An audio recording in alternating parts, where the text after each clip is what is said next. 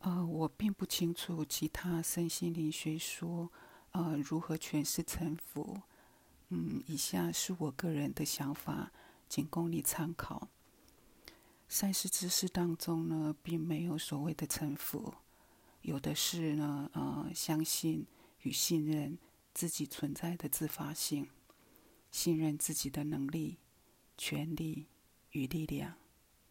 并对自己生命的力量或能力投降，也就是说，接受以及肯定，对自己与自己的人生说好，或者是说是，英文叫做 saying yes，也就是呢，是的，承认实相是自己所创，是的。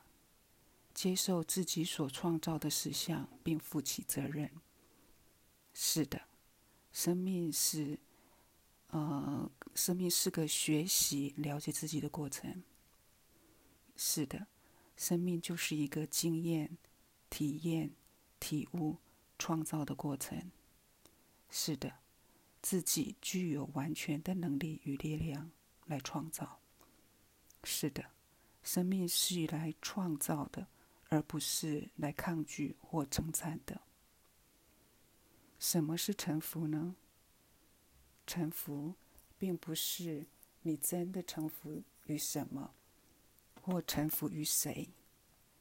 其实，臣服背后所蕴藏的，更多的是对生命的承认、接纳，不抗拒，不对抗。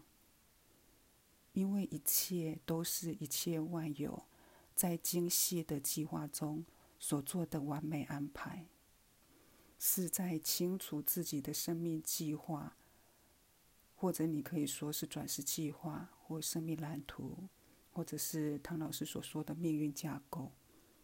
在你了解你的生命计划中，不对抗的心态，顺应计划而行。且顺应生命之流，并且与之合作，创造你想要的人生。生命其实是在变为当中的，它并没有命定。因为呢，人类有自由意志，有完全的选择权。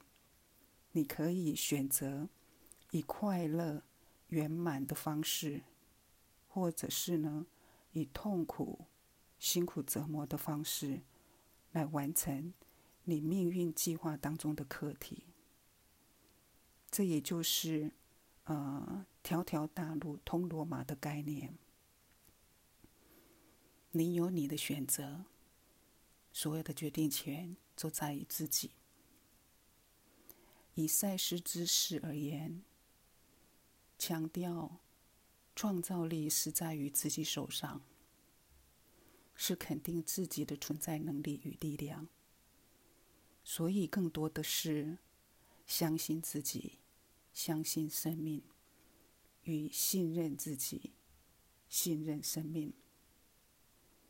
以上是我个人的一个呃想法，仅供你参考。